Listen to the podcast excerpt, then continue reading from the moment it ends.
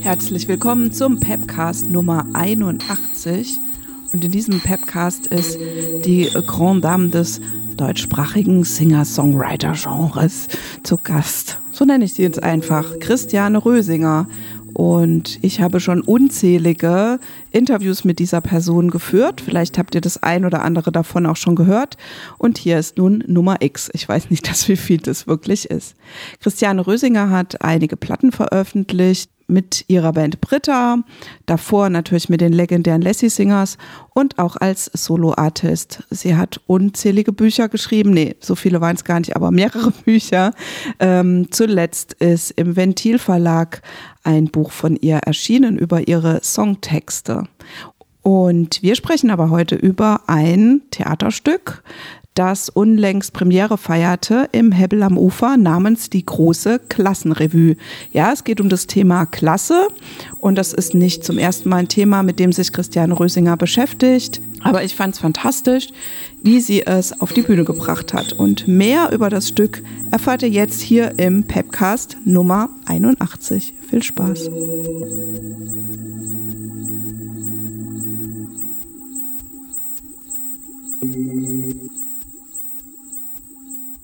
Die vier Aufführungen sind jetzt schon eine Woche her. Vermisst du es irgendwie schon? Ich vermisse es teilweise, ich vermisse auch die Leute. Aber es war so ein arger Stress und also es war so anstrengend und das merkt man oft erst hinterher, wie anstrengend es einfach war. Aber die Leute vermisse ich schon. Ja, das Ganze ist ja so auf ein Vorbild oder das geht äh, zurück auf so ein, äh, eine, die, die Revue Roter Rummel von Erwin Piscators von 1924. Hattest du die Idee zu dieser Klassenrevue schon vorher oder ist es dadurch inspiriert gewesen? Also ich habe ja schon zwei Stücke im Hau gemacht. Das erste ging um Wohnungspolitik und das zweite Feminismus. Und dann wurde ich gefragt, ob ich noch ein drittes machen will, was toll ist. Und dann habe ich gesagt, ja, um Klassenverhältnisse, weil mich dieses Thema interessiert hat. Es ist ja in den letzten Jahren wurde ja sehr viel über Klassismus und Klassenverhältnisse geschrieben und es hat mich sehr interessiert. Und da lag das Thema auf der, Spra auf der Straße. Diese Revue Roter Rummel, ist dir das dann im Zuge der Recherche nochmal unter die Dings gekommen? Ja, mir war eigentlich klar, dass es so ein bisschen brechtmäßig sein soll oder also nicht Persiflage oder ein Zitat. Und ich bin jetzt nicht die große Theaterauskennerin, aber dann habe ich halt in der Bibliothek mal geguckt und bin auf diese Revue Roter Rummel gekommen. Und ähm, Piscator ist ja eigentlich dafür bekannt, dass er sämtliche technischen Neuheiten der 20er Jahre auf die Bühne gebracht hat, also Aufzüge, Fließbänder und so. Das haben wir nicht gemacht, aber in dieser Revue Roter Rummel, die war eben wie so ein bunter Abend strukturiert. Eine Szene nach der anderen, Arbeiter, die Keulen schwingen, Ringkampf, dann wieder ein Lied und das hat mir so gut gefallen und dann habe ich auch in äh, so einen Bericht, Zeitzeugenbericht gel gelesen, wie die Leute reagieren, dass es ein eher proletarisches Publikum ist. Wenn der Bourgeois verdrescht wird, sagen alle, ja, immer feste drauf. Und, zum, und an, an einer Rezension heißt es, unter großem Beifall wird alles kurz und klein geschlagen. Und das äh, hat, hat mir halt gut gefallen. Und Piscator selber war es wichtig, das Unterhaltungsbedürfnis des Publikums irgendwie zu stillen. Und das ist ja auch ein wichtiger Punkt. Warum gehen so viele Leute, die wir kennen, nicht mehr ins Theater? Weil es irgendwie langweilig ist. Dem möchte ich entgegenwirken.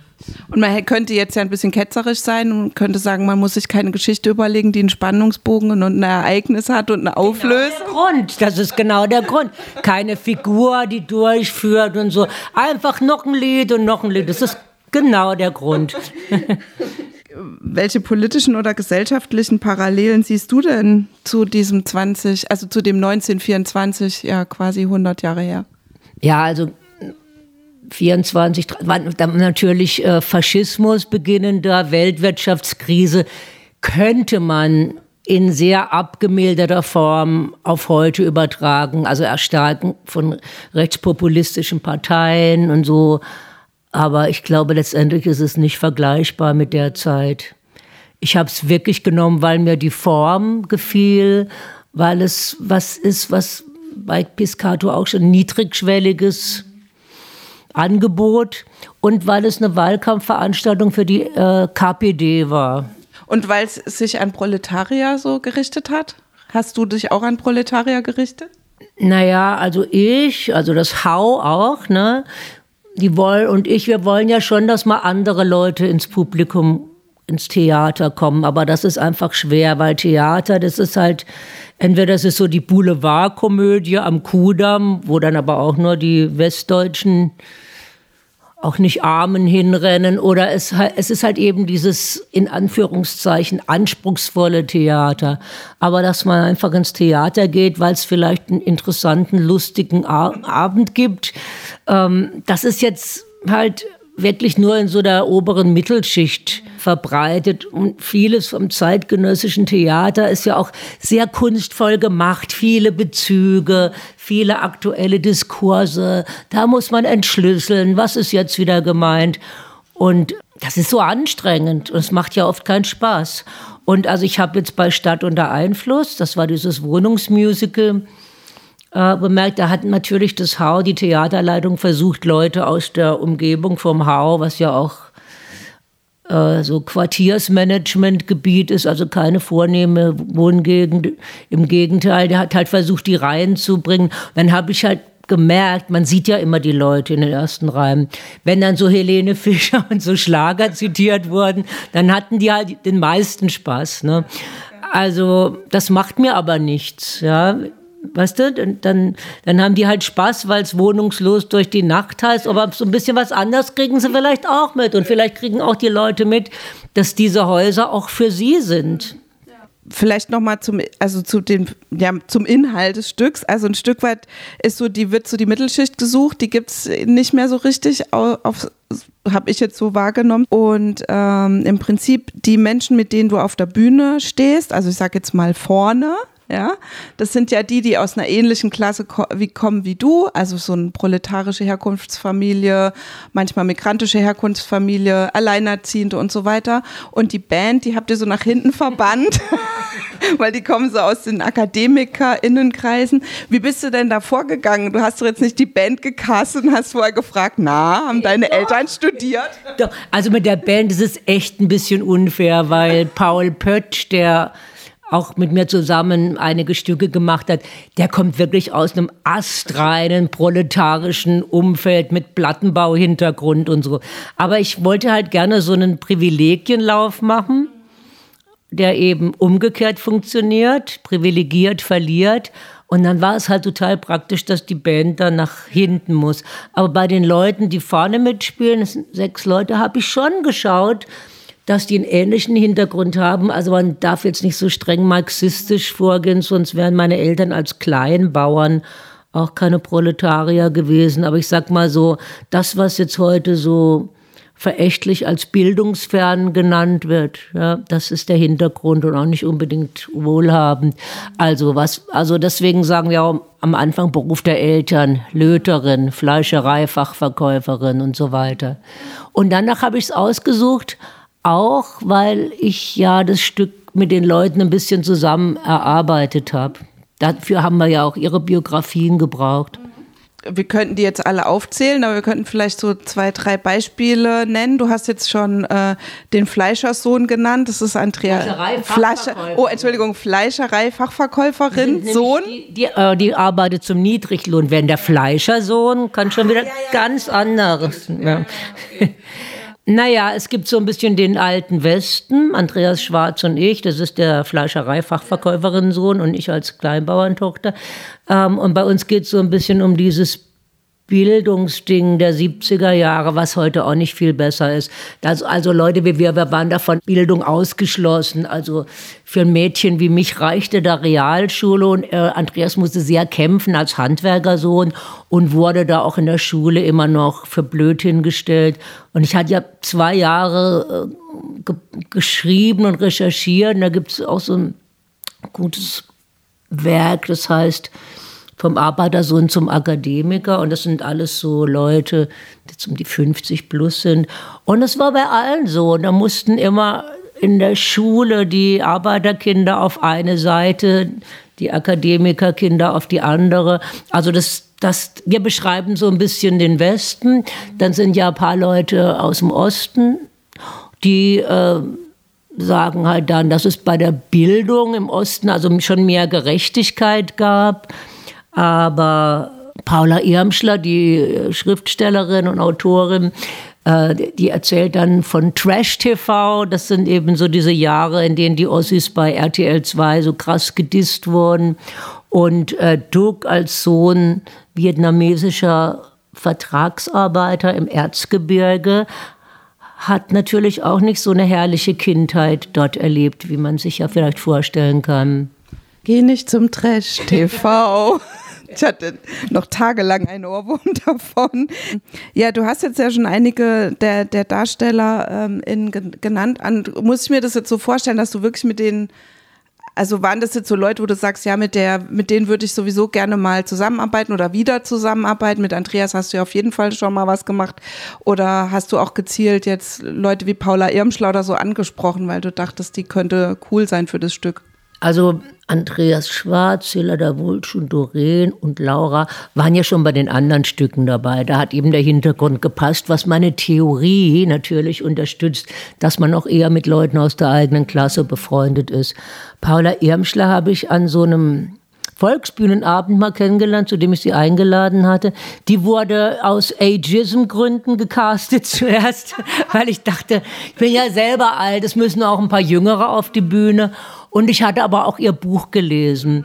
Und da wusste ich ja auch, dass sie jetzt nicht gerade von vornehmer Herkunft und mit Reichtum in der Jugend verwöhnt war. Und das schien mir eben auch passend. Und äh, Stefanie Sargnagel, mit der ich ja befreundet bin, von der wusste ich eben auch den Hintergrund. Außerdem dachte ich, dass, da freuen sich viele Leute, wenn die auch auf der Bühne steht.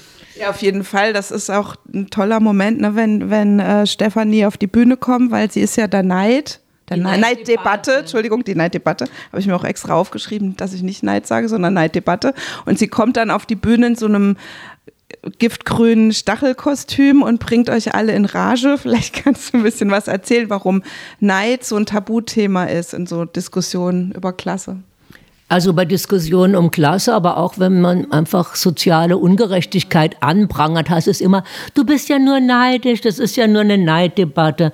Und das ist halt einfach Quatsch, weil, also Neid ist eigentlich ein Begriff, um, um Kritik an sozialer Ungleichheit einfach erstmal niederzumachen. Und die meisten Leute, die ich kenne, die sind überhaupt nicht neidisch auf irgendwelche Reichtümer oder äh, Sachen, die die besitzende Klasse besitzt, sondern die wünschen sich einfach ein bisschen mehr Sicherheit in ihrem Leben. Ja, ein bisschen keine Angst, die Wohnung zu verlieren, keine Angst vor Altersarmut. Und sowas ist ja auch leicht zu beheben, wenn man will, eigentlich. Denn Umverteilung genau. ist the only way. Genau, also im, im Anschluss an, die Neid, an den Auftritt der Neiddebatte gibt es ja dann quasi die, ähm, die Szene zwischen dir und Stefanie Sargnagel als Erbschamtherapeutin. Und äh, da dröselt dir halt so auf, was die Lösung ja eigentlich sein kann. Ich habe jetzt schon das musikalisch kurz anzitiert. Ich hoffe, du verzeihst mir, dass ich gesungen habe. Die Figur der Erbschamtherapeutin habe ich ja erfunden für Steffi. Und praktischerweise hat sie ja schon ganz tolle Sachen geschrieben zu ihrer Herkunft aus dem Arbeitermilieu. Und ja, es wird auch in der Talkshow dann nochmal besprochen, es geht nicht anders. Wir können jetzt nicht warten, bis der Kapitalismus abgeschafft ist. Man muss halt jetzt anfangen, auf allen Ebenen umzudeuten und umzuverteilen. Stellst du dir das so, also wie, wie kann ich mir das jetzt so rein praktisch vorstellen? Ja, was? Woher soll ich das wissen? Das, sind, äh, das, da müssen Gesetze gemacht werden. Also so vielleicht so ganz leichte Enteignungen. Wahrscheinlich müsste man das über Generationen machen, dass es der, ein, der weißt du, dass es gar nicht so arg auffällt, dass man jeder Generation so ein bisschen was wegnimmt. Aber ich hatte schon Vorschläge, Erbschaften besteuern, und zwar, was weiß ich, ab 400.000, ja, 100 Prozent oder 60 Prozent. Dann diese Reichensteuer einführen. Konzerne stärker besteuern, Steuerflucht unterbinden. Also es gibt schon einiges, was nicht so schwierig wäre was man jetzt machen könnte. Und für manches gibt es wahrscheinlich sogar schon auch Gesetze, die aber nicht umgesetzt werden. Genau. Ja. Ja. Du hast jetzt von der Band schon ein paar Leute erwähnt, also Laura Landergott, auch den Paul Pötsch heißt er, glaube ich, ne? Die Paul Pötsch, genau. Paul Pötsch, ähm, Laura Landergott ist dabei oder die Landergöttin, wie sie auch nennen. ähm, und Albertine Sages spielt noch mit. Äh, es gibt so einen ganz großen Moment, wo Silla DJ Holzbank singt. Das hat mich richtig dolle berührt. Ich fand die Version von ihr total schön. Und dann gab es so einen Blick, ich, ich saß relativ weit vorne, wo dann der Mond so durchs Bild getragen wurde, an Albertine vorbei. Das war so ganz toll poetisch. Wie ist es für dich, wenn du so deine Stücke, ich meine, ihr habt es ja bewusst dafür auch ausgewählt, dass es da läuft, aber in so einer anderen Interpretation siehst, kannst du das so leicht auch loslassen? Also manchmal ist es schwierig, sowohl bei den alten Stücken als auch bei den neuen. Es ist dann so, dass ich es am liebsten alle selber singen würde. Ich bin halt auch Sängerin in erster Linie. Und dann ist das Abgeben bisschen schwierig.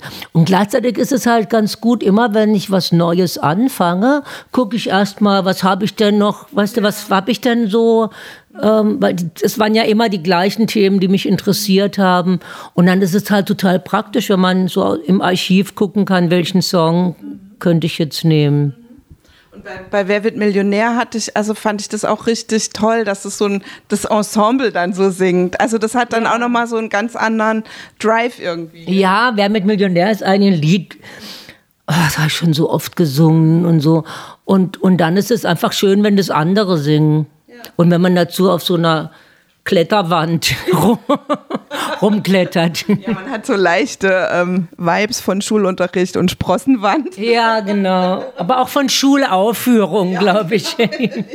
ich. Mich würde noch interessieren, du hast es schon ganz zu Beginn gesagt, wie ihr zusammen daran gearbeitet habt. Also äh, wie muss ich mir das jetzt vorstellen? Ich könnte mir vorstellen, bei dem Stück jetzt von Paula, wo sie über das Trash-TV äh, singt, habt ihr da textlich auch zusammengearbeitet oder ist das komplett dein Text? Der Text ist komplett von Paula über Trash TV. Wir haben uns im März schon mal getroffen und haben uns so ein bisschen erzählt und so ein bisschen die Themen klar gemacht. Es sind leider nicht alle untergekommen. Und ähm, ja, manche haben so aus der Kindheit erzählt oder so ein bisschen. Ähm, also zum Beispiel Doreen hat erzählt, dass sie eigentlich sowieso nie studieren wollte und dass sie immer als Kind schon gejodelt hat und sowas ist dann aufgenommen. Und Paula hat auch so erzählt und dann habe ich sie gefragt, ob sie nicht einfach selbst ein Lied schreiben wollte und äh, so ist, hat sie dann Trash TV äh, geschrieben.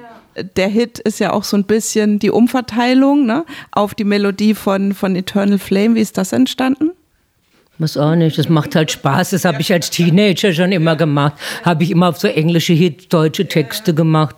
Und irgendwie ist es auch, das hat halt so einen bizarren Reiz, ja, wenn man statt ein Lied über Liebe. Ist es yearning an eternal flame? Umverteilung. Also das, das macht halt so einen Reiz aus für mich. Weil man, weil man diesen Liebessongs einfach so eine gesellschaftspolitischere Note dadurch gibt. Und ähm, ich bringe jetzt noch mal kurz zurück zu den Musikern. Ähm, also mit, mit Paul und Laura hast du schon gearbeitet und Albertine. Mit Paul war es zum ersten ja, Mal. Ah ja, okay. Und wie sind die dazu gekommen und wie war da die Zusammenarbeit? Oder gabst du denen dann die Musik quasi? Ähm, nee, ich, ich, hat, ich bin mal zusammen mit Paul für so ein Buch unter, interviewt worden und dann hat er so auch was gespielt und äh, hat erzählt, dass er sich gerade für so Brecht-Weil-Sachen interessiert. Und dann habe ich gleich gedacht, das würde doch gut passen. Ich habe schon alle Lieder so gemacht, aber ich machte ja ganz einfach ein paar Akkorde am Klavier oder an der Gitarre. Und Paul und ich zusammen haben das Ganze dann verfeinert. Mit, er hat es arrangiert mit Xylophon und der typischen Brecht-Orgel und da so ein bisschen Zwölfton-Musik und so weiter. Gegen Ende des Stücks gibt es noch so ein Stück über Altersarmut. Also die Bremer Stadtmusikanten. Die Berliner die, Entschuldigung, die Berliner, aber in Anlehnung ja, an dieses ja. Märchen, die quasi sich dann irgendwie durchschlagen müssen. Ähm, wie wichtig war dir das, dass das Thema da drin ist? Weil ich denke, durch Corona ist ja so diese prekäre Musikerin-Situation, wenn man jetzt rein vor Musik machen leben will, ja eigentlich wahrscheinlich noch schlimmer geworden. Die war vorher schon schlimm. Und in Berlin hatten wir das Glück, dass wir hier einen guten Kultursenator hatten und wir haben zügig Hilfen gekriegt. Es ist den Leuten nur mehr bewusst geworden, man konnte vorher schon nicht von der Musik leben. Und äh, ich habe dann einfach das Märchen genommen, habe es ein bisschen geändert, aber es, wenn, die Bremer Stadtmusikanten, die handeln auch von Altersarmut, äh, wenn man es genau liest. Ne? Ja, er säuft, ja. weil sie keine Mäuse mehr fangen. Du hast ja auch Bücher darüber geschrieben, dass du jetzt auch, also hast ja quasi unterrichtest, ich weiß gar nicht, ob du das noch machst, ähm, Deutsche unterrichtest und so weiter, um nicht nur das Standbein Musik zu haben. Ähm, ist das jetzt noch so? Oder? Ja, also ich ruhe mich jetzt ein bisschen aus, dann mache ich weiter mit Deutschunterricht. Und ja, nur mal sehen, wie es weitergeht. Ich gehe vielleicht mit Stefanie Sargnagel auf Lesereise. Aber ich muss natürlich auch immer nebenher arbeiten. Also wie gesagt, die Leute die, die wissen gar nicht, wie wenig man mit Musik verdient. Die denken bei mir, Lassie Singers, na, die hat doch ein Haus im Grunewald und einen Pool oder so. Also es stimmt halt nicht, wenn man eine Band hat. So üppig waren die Vorschüsse früher nicht. Wir waren zu fünft. Mhm. Äh, ich habe ein Kind alleine großgezogen. Ähm, da ist halt nichts übrig geblieben. Und äh, ich muss jetzt eigentlich noch einen Bestseller schreiben, damit ich halt äh, im Alter nicht auf Hartz IV, was jetzt Bürgergeld heißt, angewiesen bin. Aber was mache ich jetzt? Du schreibst jetzt einen Bestseller? Ja, genau. Ja. Du kannst wahrscheinlich jetzt noch nicht darüber nichts. Doch, doch, doch. Es geht um äh, Alter, geht's. Ah, okay. um Frauen älter werden. Okay, interessant. So wie Liebe wird oft überbewertet, aber so ein Altersratgeber. Alter wird oft äh, überbewertet. Ja, aber der, der, der, Titel müsste so ein bisschen zackiger sein, glaube ich. Ja, Joy of Aging vielleicht. Ja, aber das versteht ja keiner mehr, weil sie alle Joy of Sex nicht mehr kennen. Das ist das Problem. Ja, verstehe. Na, ich bin total gespannt. Äh, was mich jetzt aber, vielleicht kommen wir einfach zum Ende des Interviews, noch brennend interessiert, ist natürlich, also die, die Rufe sind ja laut. Es war wirklich, ist ja wirklich sehr, du bist sehr toll weg, das Stück ist super weggekommen in allen Kritiken und alle haben gesagt, ja, ja, das muss ich nochmal sehen oder ich muss es sehen, weil ich es verpasst habe oder wie auch immer. Wird es denn irgendwie eine Wiederauflage geben? Weißt du das schon? Also ich hoffe, dass es eine Wiederaufnahme gibt. Es wird diskutiert, was die meisten Leute halt nicht wissen, dass das Hau ein sogenanntes Produktionshaus ist. Und Theater ist sehr teuer. Selbst wenn ein Theater ausverkauft ist, macht man Minus. Und selbst wenn, wie bei uns, alles ausverkauft war, muss man wieder Gelder für eine äh, Wiederaufnahme beantragen. Ja, das ist nicht wie in der Volksbühne oder beim Stadttheater. Die haben halt so einen Millionenetat und können das stemmen. Und so ein Theater wie Sau muss immer wieder neu beantragen. Aber es wird schon passieren. Und ich hoffe, dass wir damit auf Tournee gehen. Das wäre so toll. Dazu müssen uns halt andere Theater einladen. Ja, also das wäre richtig großartig. Dann danke ich dir und äh, genau, ja, ich danke auch und Grüße an alle Hörerinnen.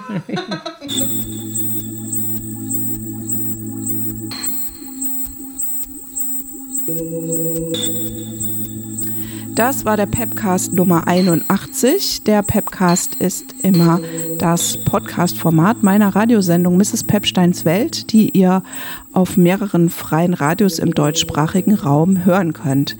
Und wenn ihr jetzt dieses Interview hört vor dem 8. oder 9. Januar 2024, habe ich eine gute Nachricht, denn an diesen beiden Tagen wird nochmal die große Klassenrevue im Hau, also im Hebbel am Ufer in Berlin aufgeführt. Also nichts ran an die Karten und gerne jetzt noch einfach eine weitere Folge von diesem Pepcast anhören. Könnt ihr mal so rumscrollen, wenn ich sonst so alles noch schon interviewt habe. Viel Spaß damit oder mit was auch immer ihr jetzt tun wollt. Ähm, wir hören uns wieder. Tschüss, sagt eure Mrs. Pepstein.